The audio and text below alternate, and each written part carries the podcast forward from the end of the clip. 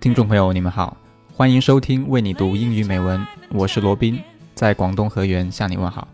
你可以在新浪微博、微信公众号搜索“为你读英语美文”，关注我们，获取节目资料，参与更多互动。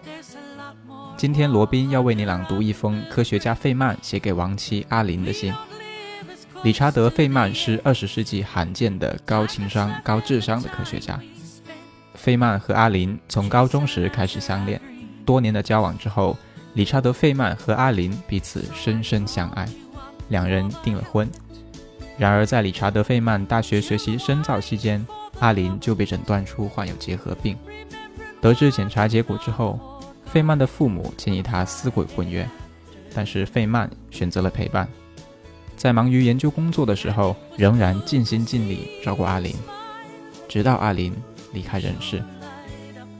费曼与阿林的爱情故事感人至深，曾在1996年被拍成电影《Infinity》，情深我心。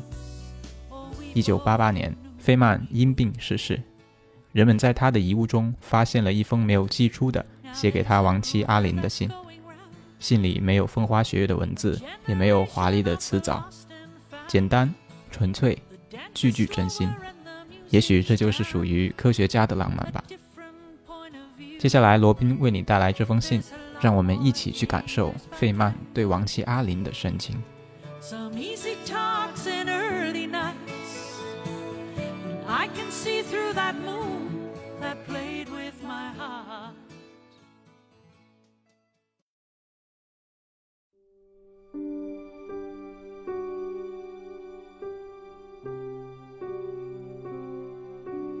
D'Arline, I adore you, sweetheart. I know how much you like to hear that, but I don't only write it because you like it. I write it because it makes me warm all over inside to write it to you. It is such a terribly long time since I last wrote to you, almost two years, but I know you'll excuse me because you understand how I am. Stubborn and realistic and I thought there was no sense to writing. But now, I know, my darling wife, that it's right to do what I have delayed in doing, and that I have done so much in the past. I want to tell you I love you. I want to love you. I always will love you. I find it hard to understand in my mind what it means to love you after you're dead but I still want to comfort and take care of you.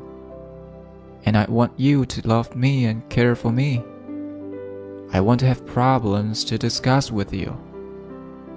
I want to do little projects with you. I never thought until just now that we can do that. What should we do? We started learning to make clothes together, or learn Chinese, or getting a movie projector can't I do something now? No. I'm alone without you, and you were the ideal woman and general instigator of all our wide adventures. When you were sick, you worried because you could not give me something that you wanted to and thought I needed. You needn't have worried just as I told you then, there was no real need because I loved you in so many ways so much. And now it is clearly even more true. You can give me nothing now, yet I love you so that you stand in my way of loving anyone else. But I want you to stand there. You, dead, are so much better than anyone else alive.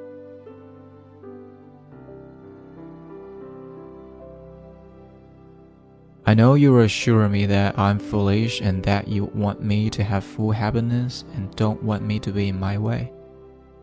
I'll bet you're surprised that I don't even have a girlfriend after two years. But you can't help it, darling, nor can I. I don't understand it, for I have met many girls and very nice ones, and I don't want to remain alone. But in two or three meetings, they all seem meshes You only are left to me. You are real. My darling wife, I do adore you. I love my wife. My wife is dead. Rich. P.S. Please excuse my not mailing this, but I don't know your new address.